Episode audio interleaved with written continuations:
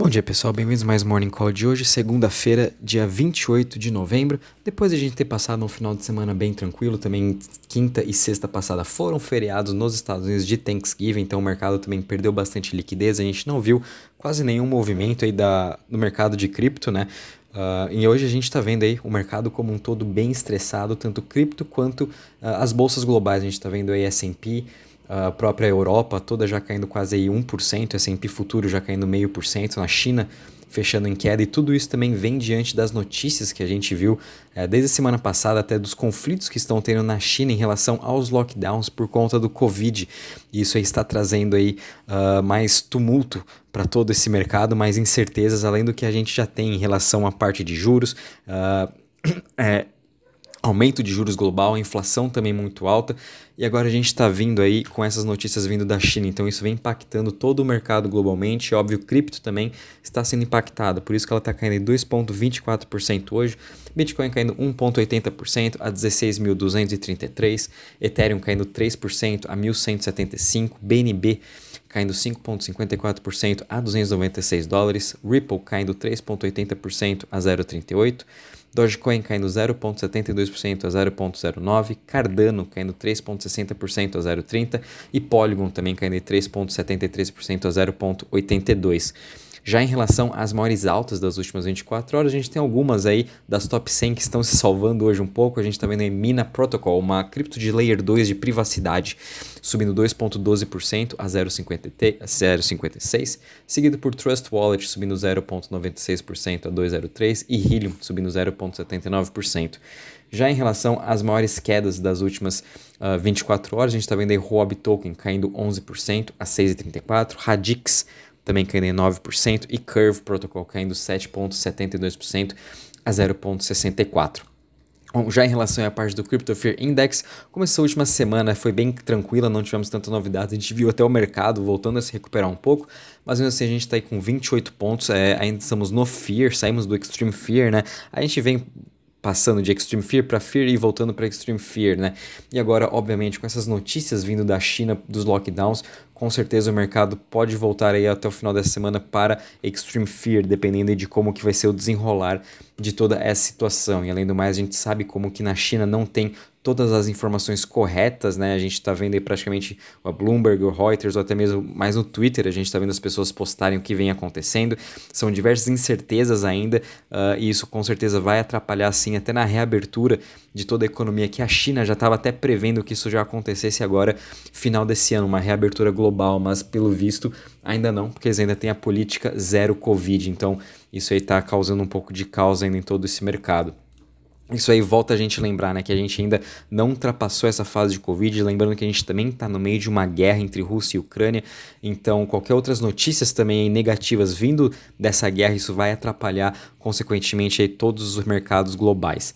Uh, vindo um pouquinho agora para a parte de DeFi, de Total Value Locked, é, a gente está com uma, com uma queda hoje também de 1,77% a 72,35 bi, uh, analisando os principais protocolos, todos eles também estão com uma queda aí de 1 a 3%, né, sem grandes novidades também. Uh, e quando a gente agora analisa principalmente em relação às chains, todas elas aí com uma queda de 1 a 4%, analisando as top 20 chains, e o destaque continua sendo aí para BNB Chain e as Layer 2 como Arbitrum, Optimus, Uh, até mesmo a ZK-Sync que está para lançar, né? A gente está vendo muitas, uh, muitos projetos se migrando para a ZK-Sync, até mesmo Starkware para construírem seus projetos e, e, serem lançados, né? Quando a sua mainnet uh, for ativada, mas mesmo assim a gente está vendo aí no geral hoje os protocolos de DeFi, principalmente as chains também, né? Todas elas repercutindo todas essas notícias negativas. Além do mais, a gente está tendo bastante FUD, né? Em relação a Wrapped Bitcoin e agora Wrapped Ethereum. É, semana passada aí na sexta-feira à noite já estavam com notícias falando de que quem sabe o Rapid Bitcoin nunca mais vai voltar ao PEG, né? Num, quem faz toda essa custódia dos, dos Rapid Bitcoins é a Bitco e ela tem um para um Bitcoins, né? Então acredito eu que isso não vai ser realmente muito prejuízo, não vai ser uma coisa assim uh, de se pensar que pode quebrar ou não, né? Mas enfim, o mercado todo está bem com, com sentimento negativo, né? E qualquer é, isso pode aí. É, a causar um grande caos em todo o mercado. Então a gente tem que tomar muito cuidado também com todas as informações que a gente está vendo, uh, até mesmo no Twitter, quando a gente está vendo as informações, pessoas aí estão falando qualquer coisa que querem. Então por isso a gente tem que ter muita calma e analisar friamente todas essas notícias que a gente está recebendo agora, né? Como eu falei, o sentimento está muito negativo. A gente está chegando aí praticamente nas mínimas das mínimas mesmo do mercado. Então uh, é aí que realmente a gente vê o pessoal todo desesperado. É que realmente está acontecendo. O sentimento está tudo negativo, como eu já venho falando aí já faz umas semanas. Bom, pessoal, em relação às notícias, né, a gente também, final de semana foi bem parado, não tivemos tantas novidades. Uh, hoje começa a Art Basel em Miami. A Art Basel é um dos maiores eventos de arte, que agora essa arte migrou agora para NFT e Web3. Então, a semana toda vamos ter grandes eventos em Miami vindo de diversos projetos de NFT, Web3 e metaverso. Vamos, vamos fazer, tentar acompanhar tudo que vem acontecendo em Miami para também trazer para vocês todos esses updates. Uh, de futuros aí de NFT. A gente também teve uma notícia bem negativa vindo aí para o Cardano, em que o seu protocolo de uh, stablecoin, né, de DeFi, Ardana, eles acabaram de fechar negócio, né? E isso e mais outros dois projetos da Cardano uh, deram aí, entre aspas, o rug pull em cima da IOHK.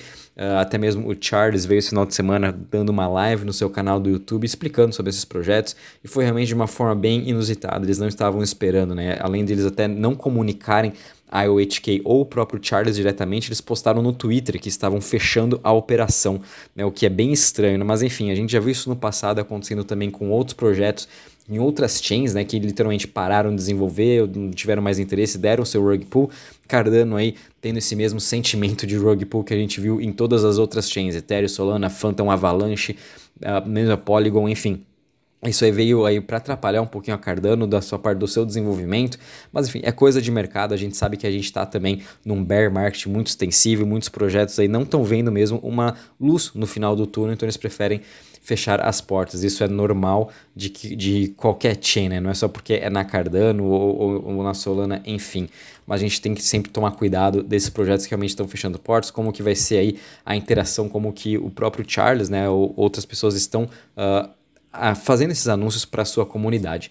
Bom, pessoal, em relação às notícias, é isso mesmo. Mercado, uh, tomem muito cuidado essa semana. A gente vai ter também agendas muito importantes aí macroeconômicas, uh, vindo aí com o PIB, trimestral, é, o PIB trimestral de to praticamente todos os países essa semana. Vão ser também dados de inflação. Então vai ser uma semana também com bastante volatilidade, agregando ainda com essas notícias da China, do seu lockdown e dos protestos que estão acontecendo. Então, podem aguardar também uma maior volatilidade essa semana. Qualquer novidade, aviso vocês. Um bom dia e bons trades a todos.